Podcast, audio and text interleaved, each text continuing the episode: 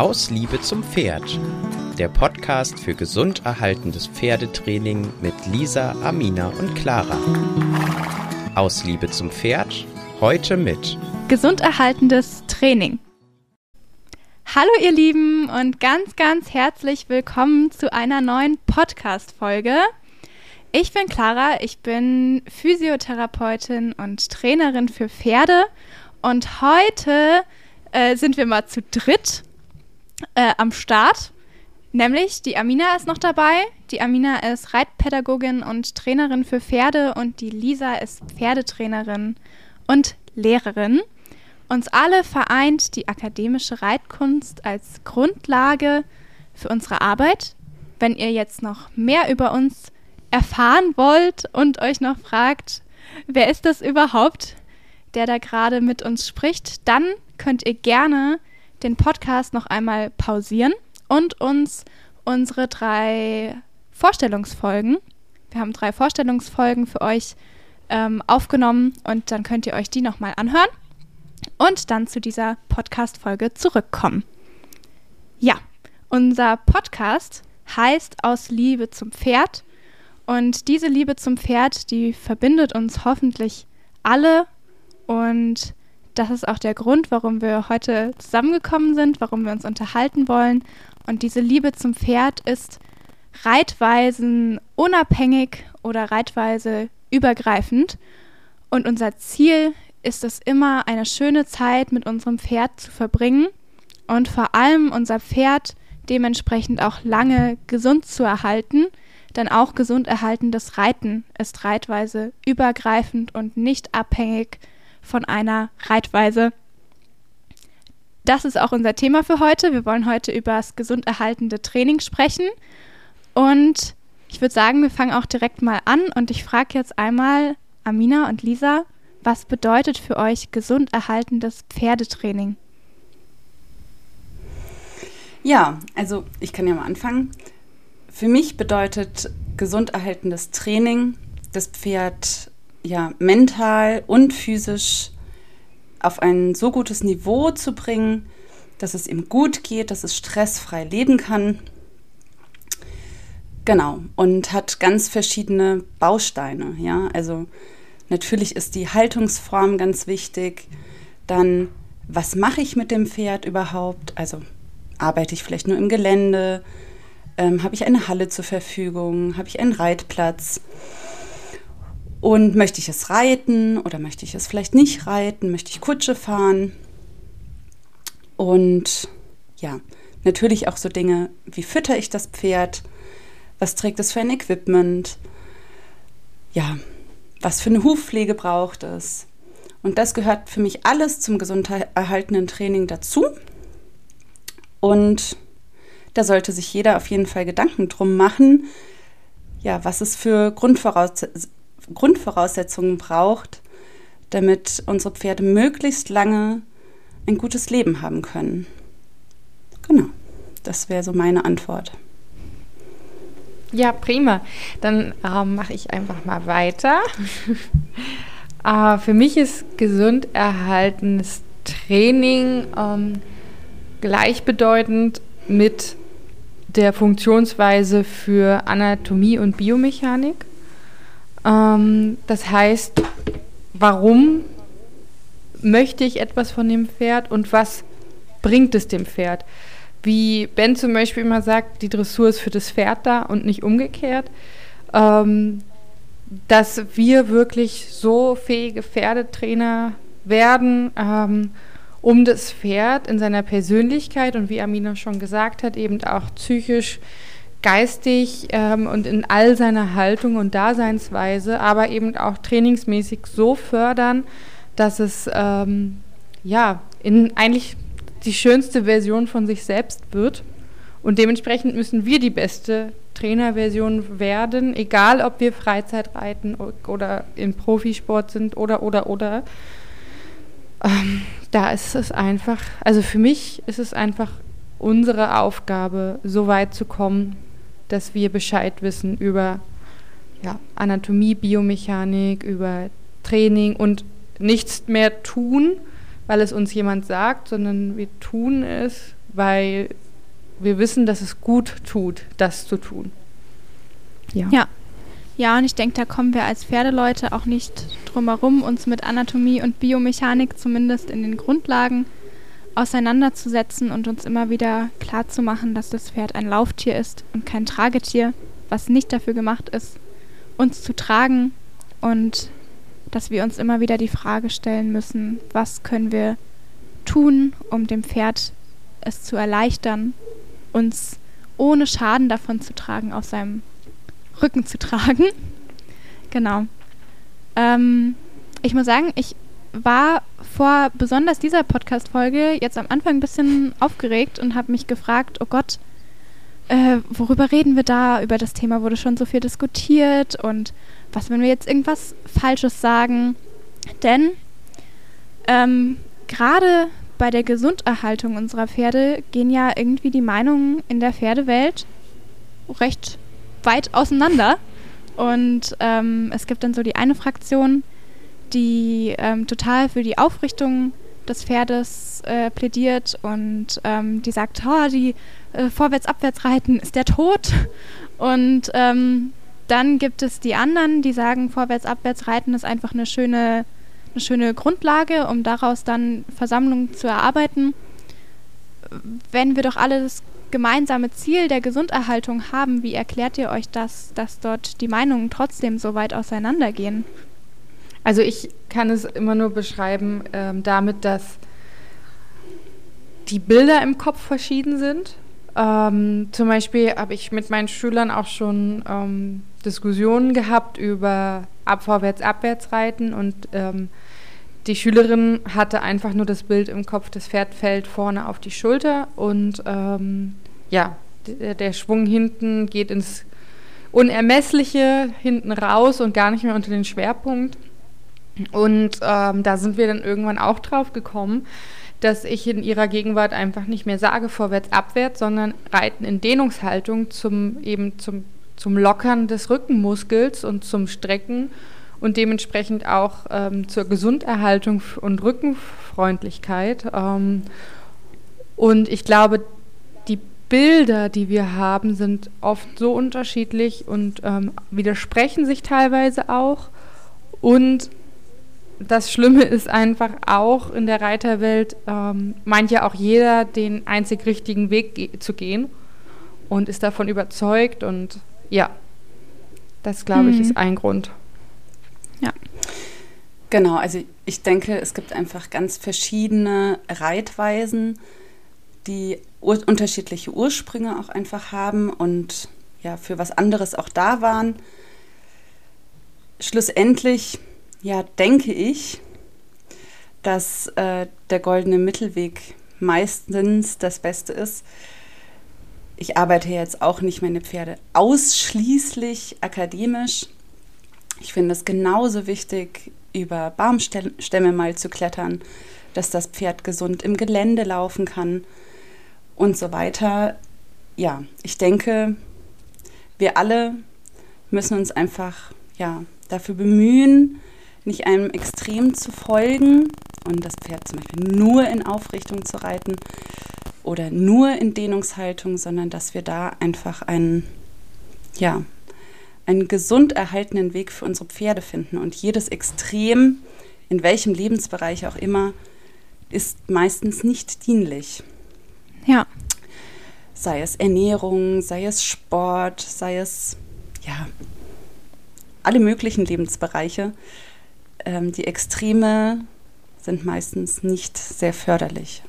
Genau. Und deswegen liebe ich auch die akademische Reitkunst, weil sie einfach eine gute Balance schafft, finde ich, zwischen ja, versammelnden Lektionen, lösenden Lektionen und ja, ein gutes Gleichgewicht findet. Was wir nicht vergessen dürfen, ähm, weil wir immer nur von der akademischen Reitkunst sprechen, ähm, die Reitkunst im Allgemeinen beschäftigt sich ja mit den Lehren der alten Meister. Und die sind eigentlich auch die Grundlage für den modernen Profisport.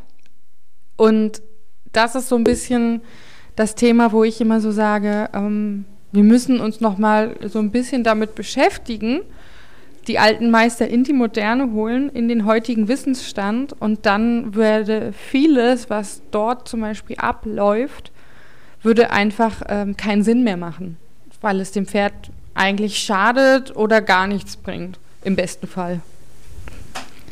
Ja, ich denke auch, dass wir gucken müssen, dass wir ja nicht immer das Pferd aus dem Lehrbuch vor uns haben. Das heißt, wir haben ja immer ein Individuum-Pferd vor uns und nur weil im Lehrbuch Vorwärts-Abwärtsstellung und Biegungen jetzt an erster Stelle steht, heißt es noch lange nicht, dass das bei diesem Pferd der richtige Weg ist, den wir, den wir mit dem Pferd gehen können. Vielleicht muss genau. man da auch mit einem ganz anderen Weg anfangen. Zum Beispiel ähm, stehen ja auch jetzt zum Beispiel die Grundgangarten und Takt ähm, und der korrekte Schwung stehen ja jetzt vor Versammlungen und der Entwicklung jetzt von der Piaffe zum Beispiel. Jetzt habe ich ein Island Pony, was von Grund auf keinen klaren Schritttakt und auch keinen klaren Trabtakt hat. Und bei ihr ist es jetzt aber auch ähm, vielleicht ein guter Weg, über eine, äh, ja, über ein Andiagonalisieren im Schritt, über einen Schulschritt und über die Piaffe dann den Trab zu erarbeiten und überhaupt ihr einen klaren Trabtakt zu erklären. Und bei ihr muss man dann so ein bisschen generell in der Ausbildung das Pferd von, von hinten aufzäumen. Ich bin jetzt auch ähm, erst an die Entwicklung des Galopps gegangen, weil ihr das einfach leichter fällt. Ich kenne viele Pferde, ähm, gerade eher die Springpferde, die eben für einen schönen Galopp gezüchtet sind.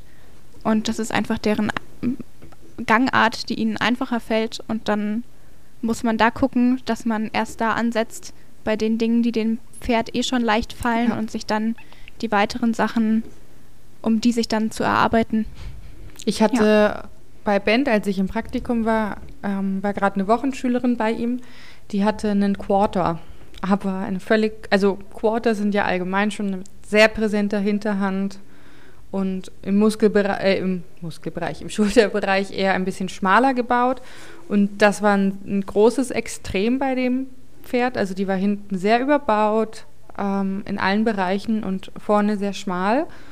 Und ähm, die Frau war aber schon sehr weit in der Ausbildung und man hat so richtig gesehen, wie gut dieses Pferd ähm, das, wie gut es dem Pferd getan hat. Also die Muskel wurde, äh, Muskel, die Schulter, ich rede immer vom Muskel, aber ich meine die Schulter, ähm, die wurde einfach ähm, viel, viel gestärkter. Die Hinterhand konnte plötzlich Last aufnehmen und nicht allein nur schieben. Und es hat sie auch erarbeitet, dass sie sich im Schritt ähm, erstmal ein vernünftiges Vorwärts-Aufwärts bis hin zum Aufrichten in Versammlung erarbeitet hat. Und das Pferd zum Beispiel in einem Vorwärts-Abwärts zu reiten, wäre vielleicht in, in, den Anfängen oder auch später gar nicht so gut gewesen. Jetzt sind sie aber so weit, dass sie das Pferd im Vorwärts-Abwärts gut wieder locker machen können in der Oberlinie. Und es da wieder okay ist, es einzusetzen und wichtig ist auch wieder einzusetzen. Mhm. Sehr lustig. Ich habe äh, ein ähnliches Beispiel ähm, eine Schüler, Schülerin von mir hat eine Hannoveraner Stute, die jetzt, ich glaube, 28 Jahre ist. Und wir haben sie mit 23 ähm, reitweisenmäßig umgestellt. Sie ist äh, sehr hoch ähm, dressurmäßig ausgebildet gewesen.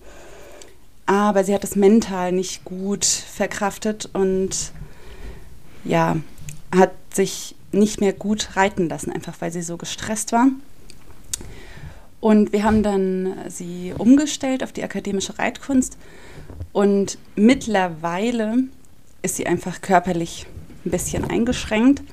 Und wir reiten sie fast ausschließlich versammelt. Wenn sie sich sehr gut versammeln lässt, können wir ein leichtes Vorwärts-Abwärts fragen. Aber für diese Stute wäre es fatal, sie viel vorwärts zu reiten, weil sie das körperlich gar nicht mehr leisten kann. Und das ist das, denke ich, ja, was das Tolle an der akademischen Reitkunst ist, dass wir einfach verschiedene Pferde uns angucken können, ein breites Spektrum an Lektionen, an Übungen haben, die wir einfach ja, dem Pferd, was wir vor uns haben, anpassen können. Und ja, einfach das dazu nutzen, das Pferd so gesund wie möglich zu erhalten.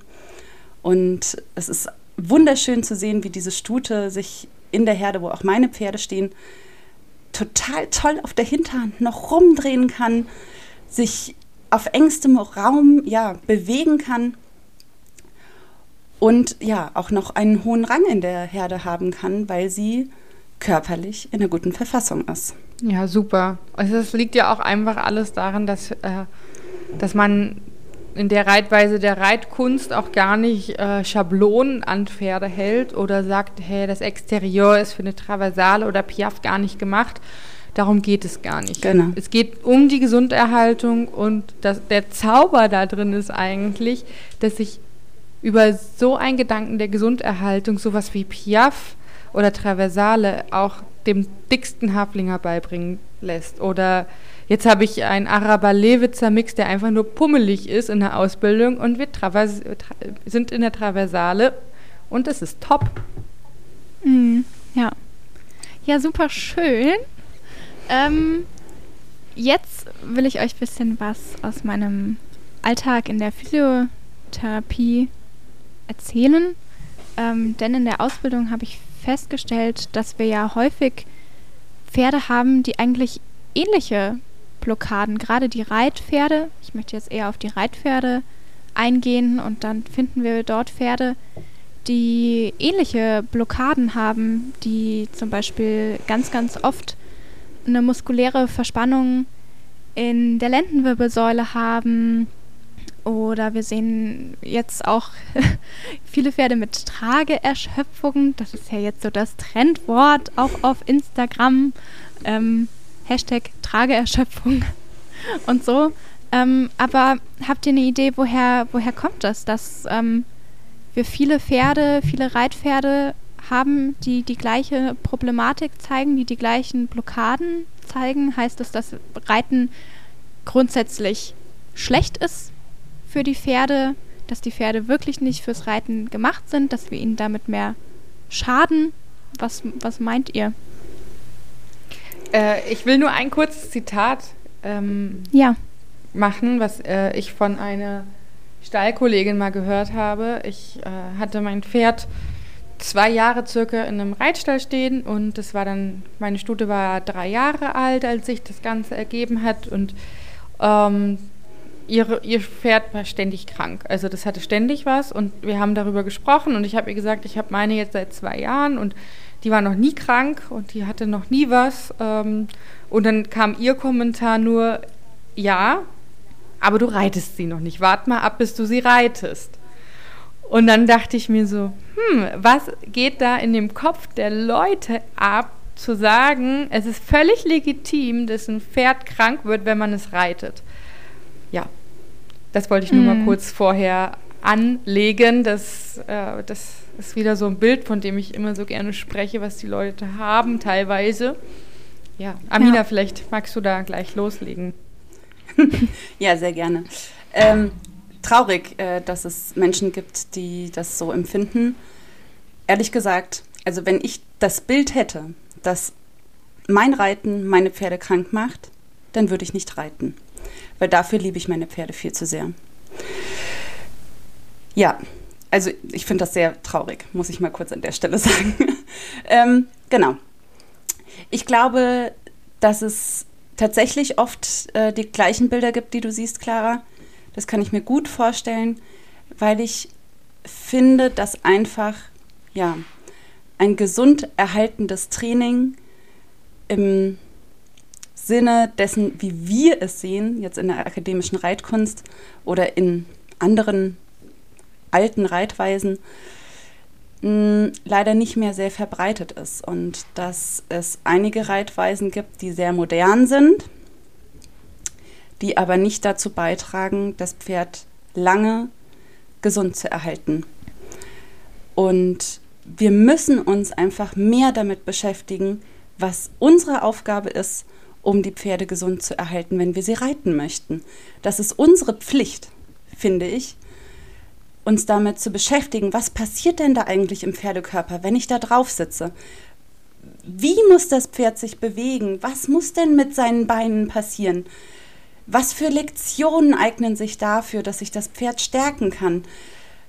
Gibt es mehr als ich reite einfach nur vorwärts und reite mal ein paar Schlangenlinien?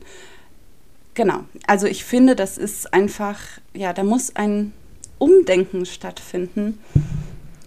Und hoffe sehr, dass ja, solche Reitweisen populärer werden, bekannter werden, was ja auch die letzten Jahre passiert ist. Und dass Menschen, die das als normal sehen, dass ein reitendes Pferd ständig krank wird, ja, sich das als gutes Beispiel nehmen und vielleicht mal fragen, hast du eine Idee, wie ich meinem Pferd da helfen kann? Ähm, und vielleicht können wir da ein Stückchen ja, zu beitragen, dass die Pferde länger gesund bleiben. Mhm. Ja. Auf jeden Fall gehe ich auch absolut mit, Amina. Ähm, für mich ist da noch der Zusatz, dass ähm, ich ja auch aktuell viele, viele Jungpferde habe, die ich bereite, die ich trainiere, wo ich unterrichte.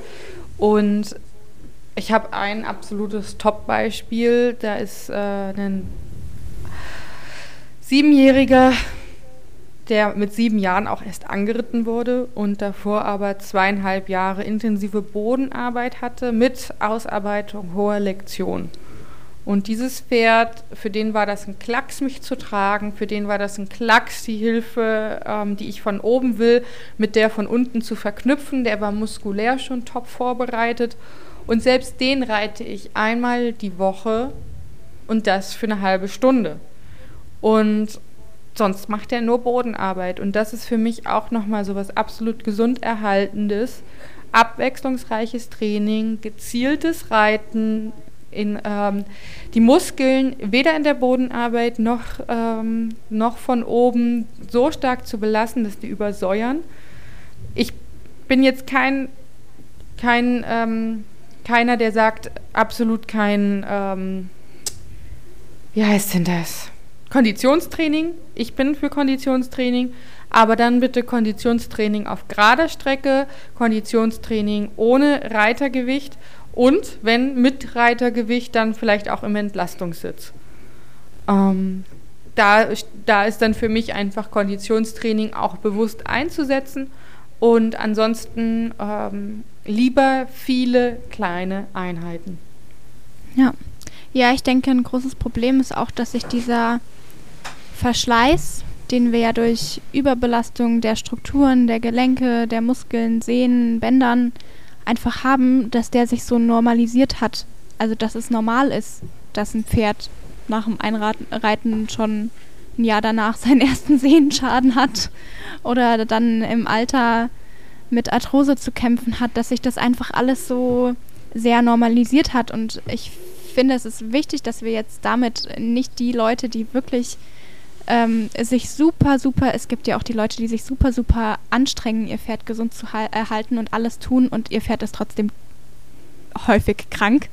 Ähm, die Leute möchten wir damit wirklich überhaupt nicht ansprechen, ähm, weil das kann passieren. Jedes Pferd ist mal krank, egal wie gut wir uns um das kümmern, um das nochmal klarzustellen. Ja, auf jeden ähm, Fall. Das hast du total schön aber gesagt. wir möchten ja, definitiv. Man kann sich auch verrückt machen, wenn das Pferd ja, nicht wieder gesund wird. Ja, man kann sich auch wirklich verrückt machen. Und ja. Ähm, aber dass das eben nicht durch unser schlechtes Reiten passiert, dass unser Pferd krank genau. wird. Es, Darauf wollen wir Es hinaus. gibt auch andere Gründe. Sehr gut. Ja, genau. ähm, ja, ich habe jetzt ähm, so ein bisschen festgestellt, wie schön es ist, ähm, jetzt auch dadurch, dass ich meine Physiotherapie-Ausbildung gemacht habe, wie schön jetzt auch nochmal der Austausch mit, ähm, mit Amina geworden ist, ähm, weil ich dadurch natürlich auch nochmal andere Erkenntnisse dazu gewonnen habe und ähm, wie wichtig einfach der Austausch ist von Therapeuten und Trainern, von Tierärzten, Sattlern, Hufpflegen und so weiter. Ähm, und ich persönlich würde mir wünschen, dass dieser Austausch noch intensiver werden könnte, dass man sich noch intensiver untereinander abspricht und voneinander lernt. Ähm, wie seht ihr das? Seht ihr das genauso? Habt ihr Ideen, wie man diesen Kontakt untereinander in Zukunft noch besser stärken könnte? Ich kann da gerade was zu sagen, weil ich gerade auch verschiedene Sattlertermine begleitet habe, als Beispiel. Und ich finde, dass es toll wäre, wenn wir da einfach ja einen respektvollen Umgang miteinander finden könnten, dass jeder, der seinen Schwerpunkt gefunden hat, seine Arbeit macht, ein guter Sattler zum Beispiel, dass er erkennt, oh, es könnte sein, dass da vielleicht ein Trainingsproblem herrschen könnte und dann eventuell sogar einen guten Trainer empfehlen könnte, aber sich nicht herausnimmt, ähm, ja, zu sagen, wie das Pferd geritten werden muss. Ja. Also ich ha habe einen Sattlertermin begleitet, der eher einer Reitstunde ge ähm, glichen hat und das fand ich etwas übergriffig, muss ich ehrlich gesagt auch sagen. Ja, weil ich finde, das ist nicht die Aufgabe eines Sattlers. Tatsächlich finde ich, und da merke ich auch selbst, dass ich ein Defizit habe, ich kann wenig dazu sagen, ob ein Sattel passt oder nicht. Da muss ich mich auf jeden Fall demnächst weiterbilden. Da möchte ich auf jeden Fall ein Seminar zu belegen, damit ich einfach erkennen kann, liegt das vielleicht auch an einem ja, Equipment-Problem, an dem wir gerade arbeiten. Ähm, und dass es nicht nur ja, vom Training her bedingt ist oder ähnliches, damit ich sagen kann, oh, du, ich glaube, dein Sattel passt nicht. Such dir doch mal einen guten Sattler oder ich kenne vielleicht sogar einen. Das fände ich gut, wenn wir da einfach ein Netzwerk schaffen von ja, wirklich guten, professionellen ja, Trainern, Sattlern, Hufpflegern, Schmieden, Osteopathen, Physiotherapeuten. Ja, und die einfach auch weiterempfehlen können, damit unsere Schüler ja einfach gut vernetzt werden.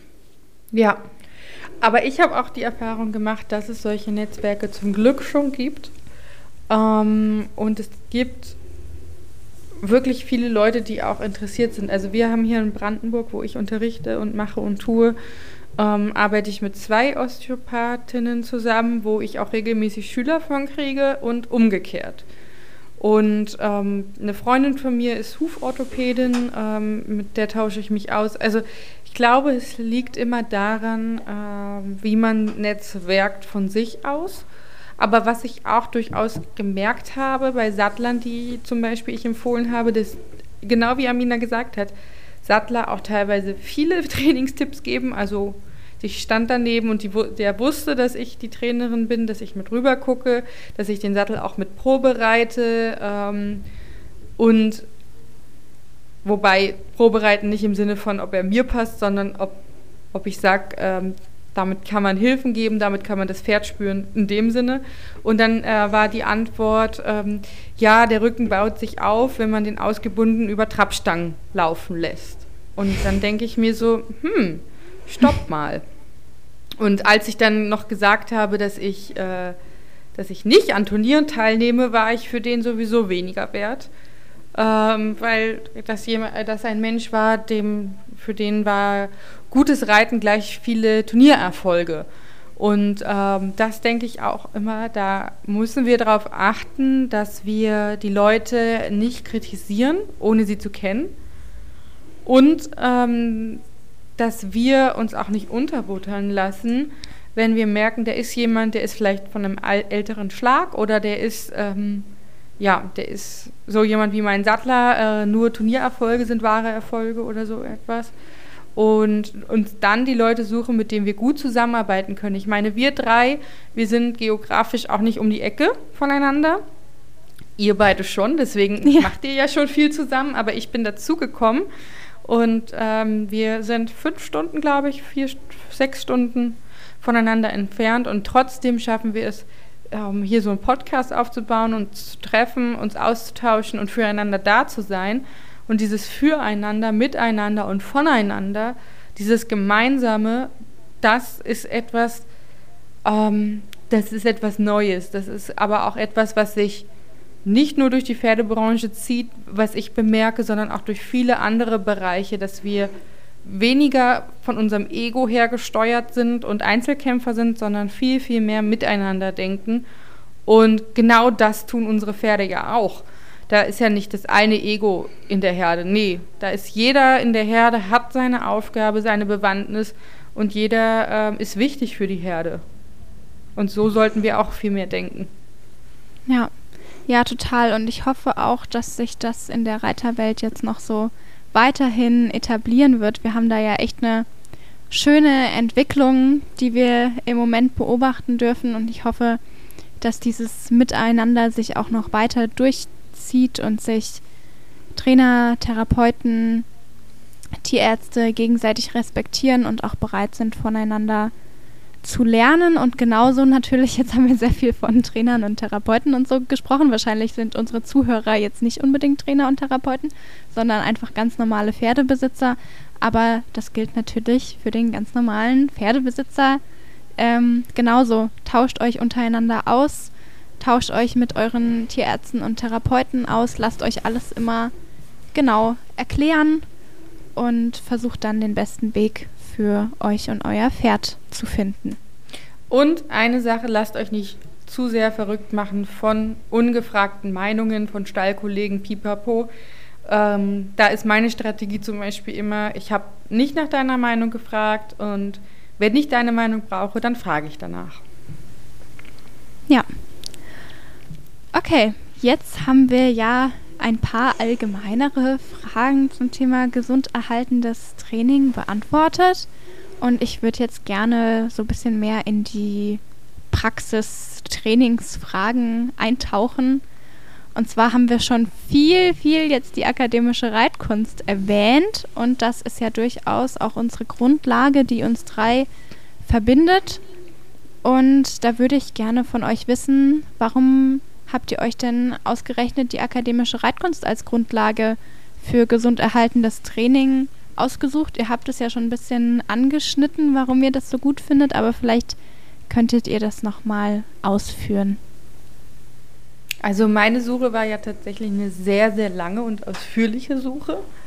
Ich bin ja damals auch Turnierreiterin gewesen ähm, und wurde durch meinen Opa und durch meine Familie, die Rennpferde gezüchtet hat, ähm, und mein Opa, der mich in allem unterstützt hat, auch einfach sehr auf Gewinn getrimmt. Und habe aber relativ schnell, eigentlich bevor es in LS-Niveau gegangen ist, habe ich aufgehört schon. Weil ich ähm, heulend auf dem Pferd saß, weil ich schwere, schwere, schwere, schwere Arme hatte, weil ich einfach ähm, mich nicht wohlgefühlt habe und einfach gemerkt habe, dass ich als Typ Mensch auch jemand bin, der zu ehrgeizig wird und das Pferd vergessen kann unter Erfolgsdruck. Und das wollte ich nicht mehr.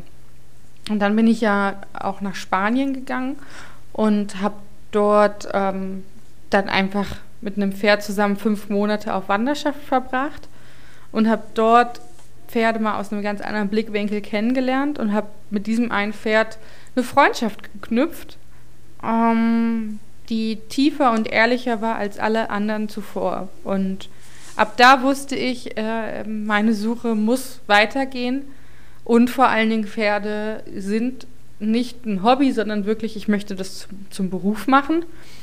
Und dann ging meine Suche über die, ähm, über damals noch ähm, Working Equitation, ähm, über Westernreiten, über Natural Horsemanship, Freiheitsdressur ähm, ging das alles und ich fand das alles gut und ich war auch zum Beispiel bei Kenzie Dösley und ähm, anderen sehr, sehr guten Leuten und habe mir da wirklich auch eigentlich auf den jeweiligen Gebieten die Top-Leute angeguckt und von denen gelernt und auch eine Zeit lang dort gelebt, aber es war für mich nicht das Gelbe vom Ei. Und dann habe ich meine Chance genutzt, nachdem ich akademische Reitkunst für mein äh, Arthrosepferd schon jahrelang ähm, genutzt hatte. Aber in der Bodenarbeit ähm, habe ich dann irgendwann die Chance genutzt und bin für ein Praktikum zu Bent gefahren, zu Bent Branderup. Und dort habe ich beim ersten Training zugeguckt und mir liefen die Tränen. Ähm, mir liefen die Tränen und ich kam einfach nicht klar. Ich war wie high. Also das war wirklich, äh, das war wirklich, äh, als ob ich was eingeschmissen hätte, ähm, weil ich gedacht habe, also mein ganzes Herz ist aufgegangen und ich habe diese Liebe gesehen zu seinen Pferden und ähm, dieses, das Pferd ist in, ich weiß nicht, ob ihr den Swan schon mal arbeiten gesehen habt, dieses Pferd lässt sich sehr leicht stressen, ist sehr leicht äh, in so einem richtigen Arbeitsmodus. Sobald die Zügel wegfallen, sobald ähm, Ben sagt, jetzt ist vorbei, runter, Kopf runter, kraulen, äh, kauen, schlecken, alles ist wieder gut. Und ähm, der kommt von jetzt auf gleich aus seiner Anspannung in eine Entspannung und fühlt sich absolut wohl mit dem Menschen und mit, äh, mit allem drumherum. Und dann dachte ich mir, okay, da muss ordentlich was hinterstecken. Und dann habe ich diese Zeit bei ihm verbracht und habe mich reingelesen in die Materie. Und dann dachte ich, ja, das ist es, das ist für mich das Gelbe vom Ei. ja. Schön. Amina, wie sieht es bei dir aus? ja, also ich komme eigentlich aus einem Englischstall, in dem ich reiten gelernt habe.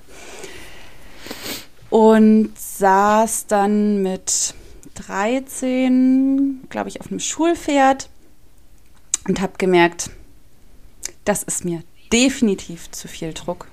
Das möchte ich nicht. Ich bin froh, dass ich schon so jung das äh, gemerkt habe. Habe dann tatsächlich an dem Hof auch einen Horsemanship-Kurs mitmachen dürfen und habe dann gemerkt, oh, es gibt ja sogar auch noch irgendwas anderes.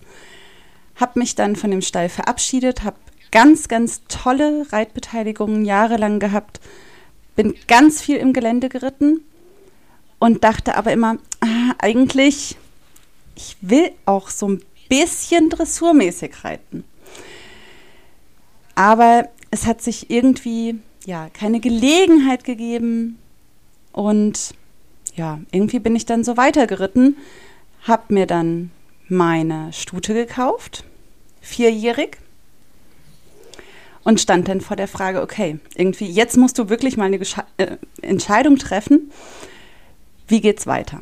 Mir war klar, ich möchte nicht FN-mäßig Dressur reiten. Das war mir einfach, so wie ich es kennengelernt habe, zu viel Druck. Und bin dann mit meiner Stute an den Stall von der Clara gezogen, in dem es schon ein paar Menschen gab, die die akademische Reitkunst gemacht haben. Und an einem Tag habe ich auch eine Freundin spät, also die ist dann auch meine Freundin geworden, äh, mit ihrer Stute auf dem Platz arbeiten sehen in unfassbar anstrengenden Lektionen. Aber mich hat das fasziniert, welch eine Leichtigkeit die beiden versprüht haben und welch eine Freude. Und das sah so schön aus. Mich hat das wirklich total berührt dass ich gedacht habe, ich glaube, das möchte ich mit meiner Stute auch erleben, weil ähm, ich weiß nicht, ob ihr wisst, was wir für Pferde haben. Ich habe eine äh, Kaltblutmix-Stute unter anderem und die ist vom Gebäude her eher ja, kaltblutmäßig und ja, als ich sie geritten habe, vierjährig, war sie ja ja grob zu reiten. Und ich habe mir so gewünscht, dass das ganz, ganz leicht und zart wird. Und habe mir dann auch tatsächlich äh, Training gegönnt bei der äh, Trainerin vor Ort. Die ist auch immer noch meine Trainerin. Und die hat uns lange auf unserem Weg jetzt begleitet. Mel ist jetzt elf. Und zum Glück ist genau dieser Wunsch in Erfüllung gegangen. Wir können jetzt so leicht miteinander tanzen, dass es mir eine Freude ist. Und ja, so war mein Weg, wie ich zur akademischen Reitkunst gekommen bin. Und ich bin so dankbar, dass ich mit meiner Stute gar nicht so viele Umwege gehen musste, sondern sehr früh schon ja, unseren Weg gehen konnte. Ich finde das so schön, immer wieder die Geschichten zu hören. Ja, jetzt wie, deine Geschichte, klar. Wie Leute dazu gekommen sind. Und ich glaube, es ist bei uns allen relativ ähnlich. Ne? Wir waren alle, irgendwie haben wir uns in ja, dieser herkömmlichen Reitweise, die uns bekannt war, zu sehr unter Druck gesetzt gefühlt. Wir hatten das Gefühl, das ist nicht das Richtige für uns und unser Pferd und macht uns zu viel Leistungsdruck. Dann sind wir alle so ein bisschen in die Horsemanship-Schiene abgewandert, haben gedacht, hm, ist schon nicht schlecht, aber es fehlt noch irgendwie ein bisschen was.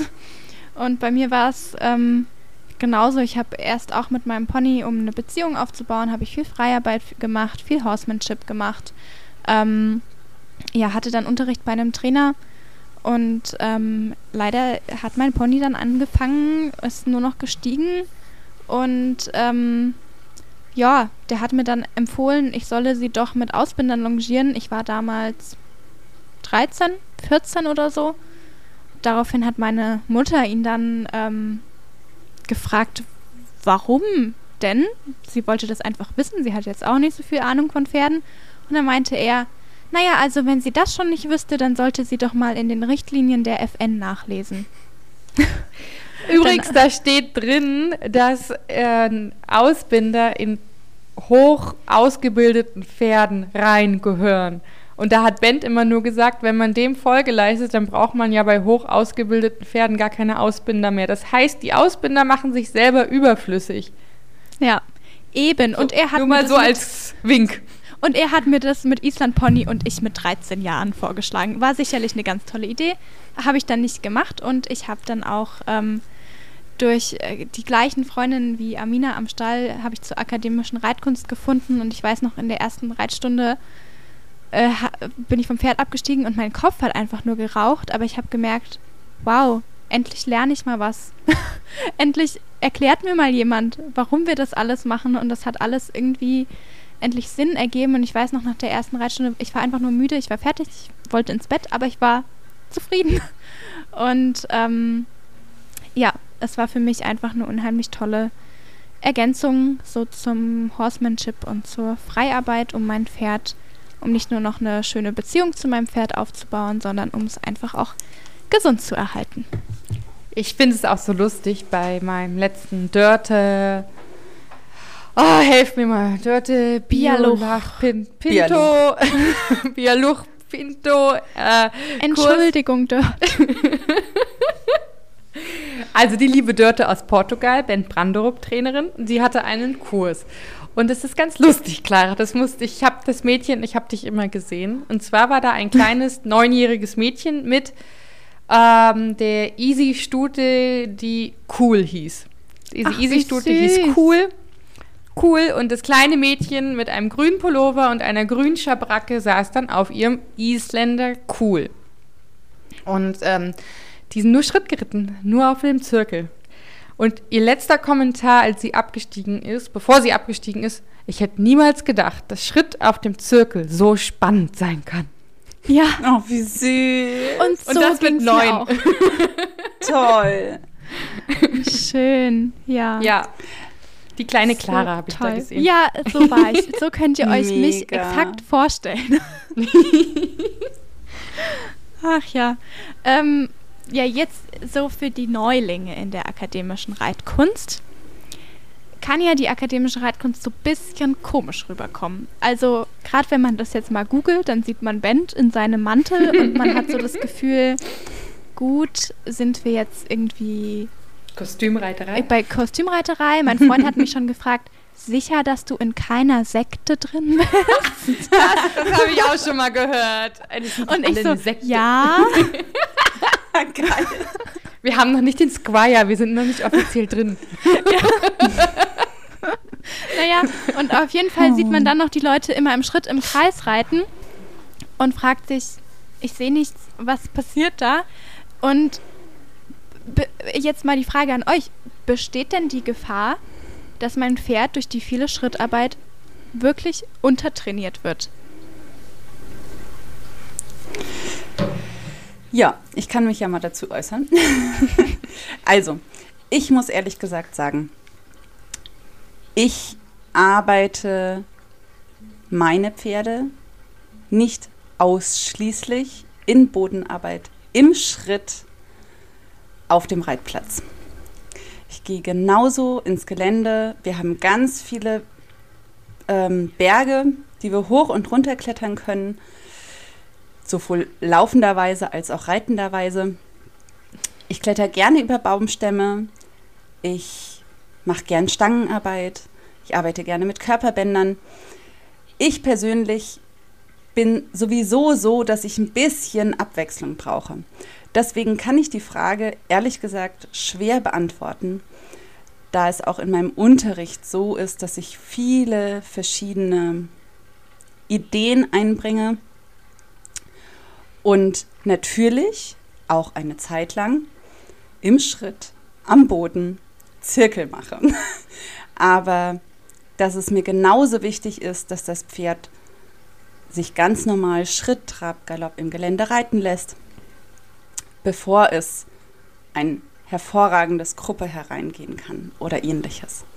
Das ist meine Ausbildungsweise. Deswegen kann ich die Frage schwer beantworten. Ich glaube nicht, dass es schädlich ist, solange wir die Pferde nicht ausschließlich in der Box halten. Also solange sie auf der Weide toben und flitzen können, kann ich mir das schwer vorstellen, dass das schädlich ist. Aber meine Pferde selbst arbeite ich anders und auch meine Trainingspferde. Genau, das ist so Ja, meine Art. würde ich auch mitgehen. Trainings. Und wenn man sich jetzt Band oder auch andere Trainer anschaut, dann ist es mal eine Unterrichtsstunde, in der nur Schritt auf dem Zirkel geritten wird. Aber im alltäglichen Training sieht man das seltener. Ähm, ich glaube auch, dass viel auch von der Haltung abhängt. Habe ich jetzt ein Pferd, was eine unglaublich aktive Gruppe hat, äh, vielleicht noch im Laufstall steht, äh, einen langen Weg von Tränke zum Futter hat, bla bla bla, oder pipapo, ähm, da ist es dann wirklich so, wo ich sage, hey, ja, das schadet dem nicht. Und zum Beispiel, ähm, Clara, du wirst es ja auch wissen, wenn man jetzt Bens Hengste zusammen auf die Wiese gestellt hat, dann sind die da abgegangen wie Schmitz Katze und haben sich selbst trainiert. Und ähm, Ben hat dann etwas ruhigere Arbeit, konzentriertere Arbeit mit denen gemacht und ähm, die haben zweimal am Tag Gas gegeben. Ähm, und ja, ich bin auch eher wie Amina. Also ich finde zum Beispiel ähm, Geländearbeit sehr, sehr, sehr wichtig für Psyche, Geist und Körper. Ich ähm, habe ja jetzt, wir haben vorher, als noch nicht auf Record gedrückt wurde, ähm, haben wir kurz über meine Stute gesprochen, die jetzt ähm, vier, vierbald ist, die ich ab und zu ähm, ab und zu mal aufsteige und ich bin jetzt das zweite Mal aufgestiegen und ich habe das im Gelände gemacht. Einfach weil wir schon so daran gewöhnt waren, gemeinsam ins Gelände zu gehen. Und ähm, ich sage meinen Schülern auch oft, wenn du ähm, einen verkehrten Zirkel reitest, wo, du, wo das Pferd in eine Zentrifugalkraft kommt, dadurch Sehnen und Bänder zu stark belastet werden und du möchtest aber Cardio-Training machen, du möchtest Bewegung, du möchtest einem Trab, Galopp, dann geh doch ins Gelände auf gerade Strecke und ähm, mach diese Geschichten dort und konzentriere dich dann im Schritt auf dem Zirkel und äh, guck, dass das Pferd vernünftig untertreten kann und dass es auf einer gebogenen Linie gymnastizierend laufen kann. Aber ich glaube, Clara, ich glaube, das ist so ein bisschen dein Spezialgebiet. Da, darf ich ganz kurz noch was sagen? Ja. Mir ist gerade noch ähm, was dazu eingefallen und zwar ist meine Stute Merle ähm, inzwischen lungenkrank. Und tatsächlich wäre es für sie vermutlich schädlich, nur im Schritt auf dem Zirkel zu arbeiten, weil einfach ihre Lunge durchlüftet werden muss und sie braucht mal ein paar Galoppsprünge, um den Schleim loszuwerden. Ist mir gerade noch eingefallen. Mhm. Ja, ich denke auch, also ich schließe mich total an, an dem, was ihr gesagt habt. Ich finde auch, die Mischung macht es. Wir dürfen nicht vergessen, dass die Pferde Lauftiere sind, dass die Bewegung brauchen. Jetzt gerade im Winter, wo viele Pferde auf der Winterkoppel stehen, finde ich es nochmal wichtiger, dass ich mein Pferd auch mal in der Halle laufen lasse, dass ich ausreiten gehe. Ähm, ich reite mein Pferd nicht ausdauermäßig in der Halle, weil ich dafür einfach den Rahmen, den ich in der Halle zur Verfügung habe, zu klein finde. Auch das, was Lisa gesagt hat, da, dann geht lieber auf gerade Strecken ins Gelände. Ähm, und es kommt auch immer ganz auf die Haltungsbedingungen und natürlich auf das Pferd drauf an. Und es ist natürlich auch immer die Frage, was bedeutet untertrainiert? Jetzt, wenn man sich bei den Menschen die Langstreckenläufer anschaut, die sehen ganz anders aus als jemand, der Yoga macht oder als ein Balletttänzer. Und ähm, so muss man das bei den Pferden natürlich auch sehen. Habe ich jetzt ein Distanzpferd, wird das ganz anders bemuskelt sein als ein Pferd, was in der akademischen Reitkunst gearbeitet wird und vielleicht nochmal anders als ein Springpferd. Und ich finde, da muss man natürlich auch immer darauf achten, ja, wie will man sein Pferd denn arbeiten, was will man denn mit seinem Pferd machen und wie entwickelt sich dann auch die Muskulatur. Aber das ist, glaube ich, nochmal ein anderes, größeres Thema. Aber äh, super, super wichtig. Finde ich gut, dass ja. du das nochmal angesprochen hast. Und ich würde gerade noch was äh, hinzufügen. Das klingt jetzt so, als wäre akademische Reitkunst, als würde man da immer nur im Schritt ja. einen Zirkel reiten. So ist es jetzt auch. Also, nein. Das, das wollen wir damit natürlich überhaupt nicht sagen. Äh, es, es, kann sehr abwechslungsreich sein ja. und gerade die Übergänge zwischen den Gangarten werden ja viel genutzt und so weiter. Es ist oft der Eindruck, dass da viel im Schritt auf dem Zirkel passiert, weil es einfach oft der Einstieg ist. Ja, ja. und weil ähm, wir dazu neigen, unglaublich gut aufs Detail zu achten. Ja, genau. Ja. Und total detailverliebt sind. Genau. ja. Aber wie bei allem, also das hatten wir ja vorhin schon, dass meistens die Balance zwischen den Extremen am gesündesten ist. Sehr genau. gut, ja. So, jetzt gibt es ja auch noch so die Leute, die sagen, ach, mit Bodenarbeit kann ich eigentlich nicht so viel anfangen, das ist auch überhaupt nicht mein Ding. Und eigentlich reite ich ja viel lieber. Und die wollen dann gerne nur Reitunterricht haben und wollen ihr Pferd aber da vielleicht auch gymnastizieren und irgendwie gesund erhalten. Glaubt ihr, das funktioniert? Denkt ihr, Bodenarbeit ist ähm, ja notwendig, um ein Pferd gesund zu erhalten, oder kann ich das auch nur durch Reiten schaffen? Ich kann dazu vielleicht mal einsteigen. Ich habe auch schon einige Pferde eingeritten und ausgebildet äh, die sehr jung waren, oder also jung waren in dem Sinne, dass sie jung geritten waren. Ich finde, Einreiten funktioniert ausschließlich mit Bodenarbeit. Das ist für mich unfassbar wichtig. Ich setze mich auf kein Pferd, was vorher nicht gut vom Boden vorbereitet wurde. So, sowohl mental als auch physisch. Genau. Ähm, ich kann es gut verstehen, wenn manche Schüler sagen, ach, Bodenarbeit, das liegt mir nicht so sehr, ich mache es nicht so gerne. Bis jetzt war es immer so, dass selbst wenn wir mit dem Reiten erstmal begonnen haben, dass wir immer an den Punkt kamen, dass wir auch Bodenarbeitsstunden eingefügt haben und die Schüler dann gesagt haben, hey, es ist ja gar nicht so langweilig. Es ist vielleicht anstrengend, aber ich kann meinen Blick total gut schulen. Ich kann das, was ich sehe, gut in meinen Sitz ähm, einfügen und weiß, was dann genau beim Pferdekörper passiert. Und genau, also ich hatte noch nie den Fall, dass jemand gesagt hat, ich möchte ausschließlich reiten und das nicht mal probiert hat. Ich denke, ja, vielleicht erreichen mich solche Schüler auch nicht, das kann auch sein. Ähm, ich habe manchmal sogar das Gegenteil, dass sie oft viel Bodenarbeit wollen und wenig reiten wollen und ich dann manchmal sage, hey komm, steig doch mal drauf, damit du das auch mal in deinem Sitz fühlen kannst. Ja, kann ich auch bestätigen, was du gesagt hast. Ich habe auch einige gehabt. Ähm, und jetzt auch zum Beispiel eine Kundin, die selber Physiotherapeutin ist, aber ähm, im Vielseitigkeitsbereich ähm, unglaublich groß und turniermäßig dabei. Die hat gesagt, du, ich bin Physiotherapeutin, ich weiß ganz genau, was für einen Benefit mein Pferd von Bodenarbeit hat. Bitte bring es mir bei. Ähm, und was ich immer so glaube, ist, dass das ausschließlich Reiten ähm, dazu führt, dass äh, wir Pferde haben, die wen, also nicht so viel Eigenbalance haben. Die können sich dann super unter dem Reiter vielleicht teilweise ausbalancieren und wir können denen ja auch Unterricht geben. Aber wie Amina auch schon gesagt hat, jeder Schüler, der sehr viel geritten ist, ist auf kurz oder lang, hat er gesagt, hey, Bodenarbeit können wir doch mal ausprobieren. Und dann auch ähm, war es meistens mein Empfinden so, dass die meisten, die eben nicht Bodenarbeit machen wollten, mit dem Handling der Bodenarbeit nicht klarkamen, weil sie mit einer ewig langen Longe gearbeitet haben, wo ich gesagt habe, hey, nimm doch einfach mal einen normalen Anbindestrick, also jetzt nicht Panikhaken, sondern ein bisschen was Feineres vorne dran. Und dann habe ich denen das Handling gezeigt und äh, plötzlich haben sie ah ja, ist ja doch einfach und sie haben plötzlich gesehen, wo die Defizite ihres Pferdes sind, was sie vorher vielleicht im besten Fall gespürt haben. Aber die Blickschulung ist einfach, ist einfach so, so schön vom Boden aus.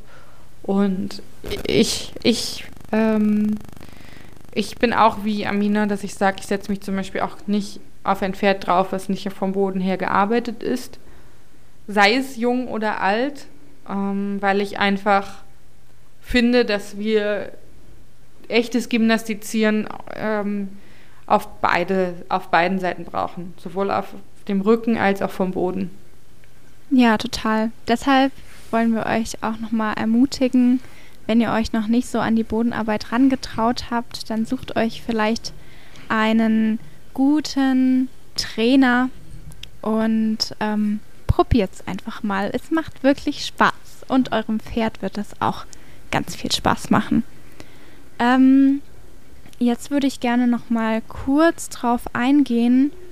Ähm, jetzt ist ja zum Beispiel das gymnastizierende und gesunderhaltende Training nicht nur ähm, jetzt für den Körper gut, sondern vielleicht auch für die seelische Gesundheit unseres Pferdes. Inwieweit kann denn ein verbessertes Körpergefühl ähm, für die seelische Gesundheit gut sein? Also da würde ich sagen, einfach für alles. Ich meine, wir wissen es doch alle selber, ähm, wie gut es uns geht, wenn es unserem Körper gut geht. Also alles ist miteinander verbunden, das ganze Nervensystem ähm, ist verbunden, die Psyche ist am Nervensystem, ähm, die Muskulatur ist vom Nervensystem her abhängig. Ähm, alle alles ist ein gesamter Organismus und ganz, ganz viele kleine Organismen zusammen. Ähm, ich weiß nicht, ob das jetzt so ein bisschen schwammig klingt, was ich gesagt habe, aber was ich damit nur ausdrücken will, ist, dass ähm, dieses Ganzheitliche in der Humanmedizin ja absolut gang und gäbe ist und das einfach auch für jedes Lebewesen gilt und sogar auch für die Pflanzenwelt es unglaublich wichtig ist ähm, ein, ein Gesamtes zu sehen und ein ganzheitliches zu sehen. Ja, total. Mhm. Ja, ähm, ich kann dazu was sagen, weil ich arbeite bei uns, also wir haben eine Offenstallgruppe und ich arbeite jedes Pferd, was dort drin steht, tollerweise. Ich freue mich darüber natürlich total. Und man merkt sehr, dass alle Pferde unglaublich ausgeglichen sind. Wir haben keine Verletzungen. Wir haben stolze, selbstbewusste Pferde. Und man merkt sogar, also wir hatten ein, ich muss kurz ein bisschen ausschweifen, wir hatten äh, ein, ein sehr krasses Phänomen. Wir haben einen sehr jungen Wallach, der unser Herdenchef ist. Der hatte ähm, eine ein bisschen traurige Geschichte. Ähm, er wurde angeritten und ging dann auch lahm, weil er sehr groß ist und das Jung nicht verkraftet hat, schon so viel über den Schwerpunkt hinweg seitwärts gearbeitet zu werden. Den habe ich dann angefangen, ähm, vom Boden neu auszubilden. Und der ist so talentiert körperlich und mental, dass er ja, relativ hohe Lektionen schon schafft. Und der ist dann so selbstbewusst geworden, dass er sich getraut hat, sehr jung unser Herdenchef zu werden.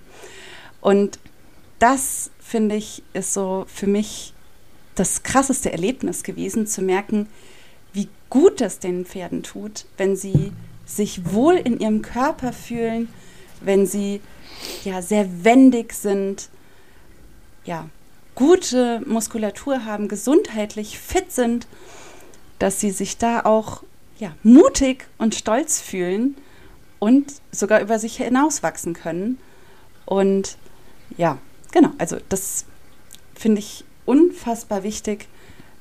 Ja, genauso wie die alte Stute, von der ich äh, vorhin schon erzählt habe, in in unserer Herde, die zwar alt ist, aber trotzdem selbstbewusst ist und sich gut noch bewegen kann. Ähm, ja, natürlich macht ihr auch mal ein bisschen Arthrose zu schaffen und so. Das möchte ich jetzt auch nicht kleinreden, aber ja, sie ist trotzdem muskulär noch so gut, dass sie da ihre Stellung behaupten kann und nicht ja, traurig wird ähm, oder gar depressiv äh, und nicht mehr ja, so gut mit sich klarkommt.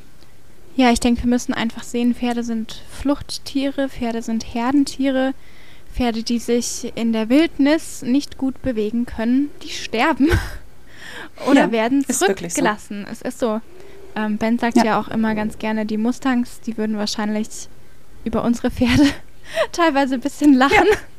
Ja. ähm, und dann gibt es unseren Pferden natürlich Selbstbewusstsein und äh, Selbstsicherheit, wenn sie wendig sind, wenn sie sich wohl in ihrem Körper fühlen und wenn sie sich gut bewegen können. Gut, dann sind wir jetzt auch schon am Ende von unserem Podcast angekommen und ich möchte euch jetzt noch eine letzte Abschlussfrage stellen. Und zwar, welchen Glaubenssatz zum Thema gesund erhaltendes Training würdet ihr gerne ändern, wenn ihr die Möglichkeit dazu hättet? Ich habe eine Idee. Dann schieß mal los. Und, und zwar ähm, würde ich gerne aus den Köpfen ähm, löschen, dass es die Grundvoraussetzung ist, damit ein Pferd gesund erhalten geritten werden kann, dass es durchs Genick geht. Das Pferd muss im Genick nachgeben und dann ist alles gut. Das finde ich ja sehr schwierig, sehr schlecht. Und ja, natürlich ist das Genick wichtig, aber ja. Es ist nicht anders. Und es formt sich vor allen Dingen zum Schluss. Ja. Genau. Und nicht als erstes. Ja. genau. Super. Ja, total. Finde ich auch. Oh Gott, was wird. Clara, hast du was? Ich muss noch mal ganz kurz in mich gehen. ja, ich habe gerade auch überlegt. Ich würde mir, glaube ich, gerne wünschen, dass die Leute.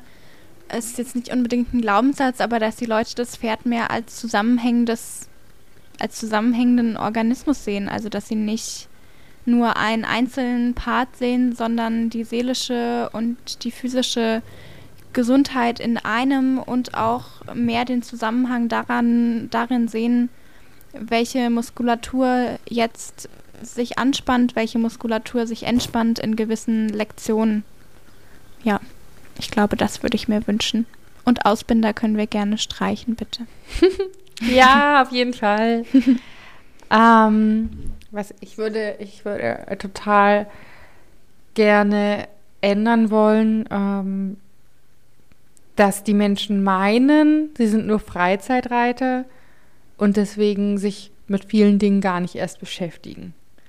Ich würde gerne, dass gesund erhaltenes Reitwei äh, Reiten ähm, Reitweisen unabhängig gesehen wird, dass auch vernünftige Bodenarbeit zu jeder Reitweise gehört und dass ein ausgeglichenes, gymnastiziertes Pferd ähm, sowohl Profis als auch Freizeitreiter etwas angeht.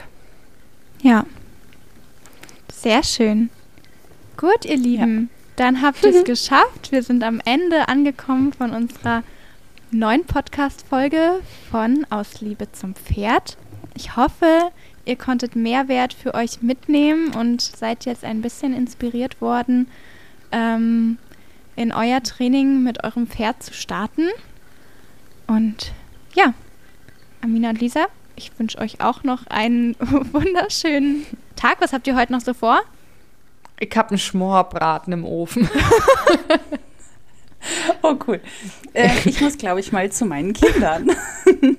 okay. Okay. Das war mir eine doch, Ehre. Also ich will, ich will noch Plätzchen backen. Jetzt habe ich oh, mir noch Sehr gut. Mega. Gut. Schön. Gut, dann ihr Lieben. Dann schönen zweiten Advent noch. Ja, euch auch. Wir sehen uns beim nächsten Mal. Macht's gut. Tschüss. Tschüss.